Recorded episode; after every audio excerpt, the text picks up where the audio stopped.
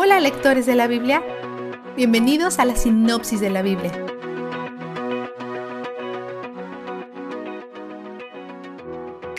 Ahora que la tierra ha sido suficientemente conquistada, las tribus de Transjordania han cumplido su promesa de luchar por la tierra con las otras tribus.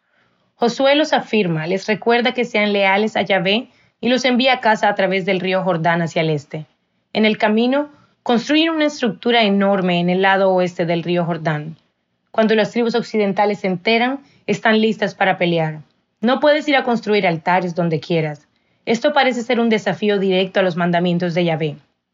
Envían una delegación encabezada por Finés, hijo de Eleazar, el sumo sacerdote, y acusan a las tribus de Transjordania de alejarse de Dios.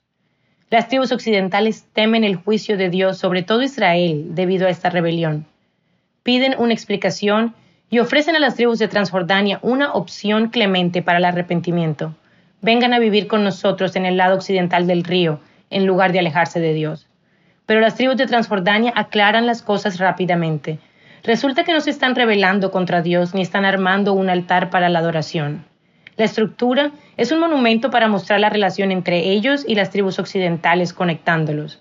Temían que en el futuro las tribus occidentales los rechazaran a ellos y a sus hijos, por lo que querían algo que sirviera como señal de su relación.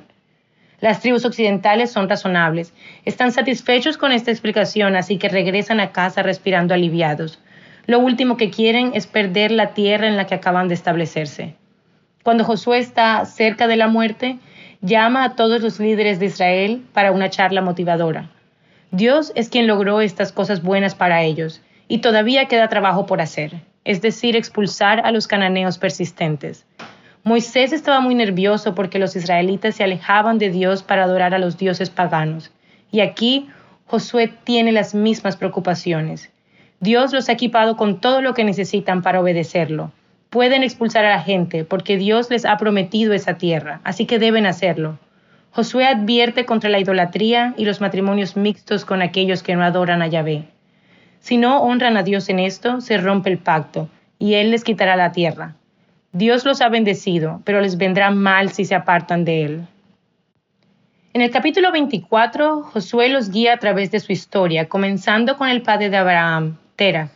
Todos comenzaron adorando a otros dioses. No había tal cosa como un israelita hasta que Dios los inventó. Dios los hizo crecer, los rescató, los bendijo, luchó por ellos y cumplió sus promesas con ellos. Luego dice, puede servir a Yahvé o puede servir a estos otros dioses. ¿A cuál será? La gente responde con la fuerte promesa, ellos seguirán a Yahvé. Josué les recuerda que no son capaces de cumplir esa promesa por sí mismo, pero dicen que lo harán totalmente. Josué es enterrado en la tierra prometida. Luego los huesos de José, que habían permanecido en Egipto durante algunos cientos de años y que han estado cargando por el desierto y por toda la tierra prometida, Finalmente encuentran un lugar de descanso en el lugar que el padre de José compró cientos de años atrás. Y sucede que está en la parcela de tierra que Dios repartió para las tribus de José. Se completó el círculo. Hemos estado esperando esto desde Génesis 50, 25. Eleazar, el sumo sacerdote, muere a continuación.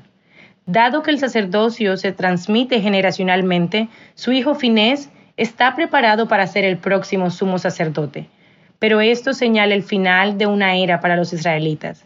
Su líder actual y su sumo sacerdote mueren en la misma página. Ahora el vistazo de Dios.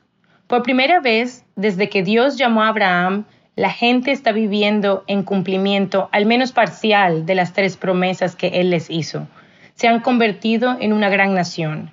Tienen una relación bendecida con Yahvé y están viviendo en la tierra prometida.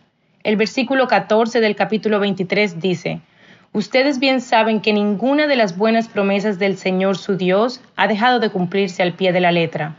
Todas se han hecho realidad, pues Él no ha fallado a ninguna de ellas. Dios no ha fallado.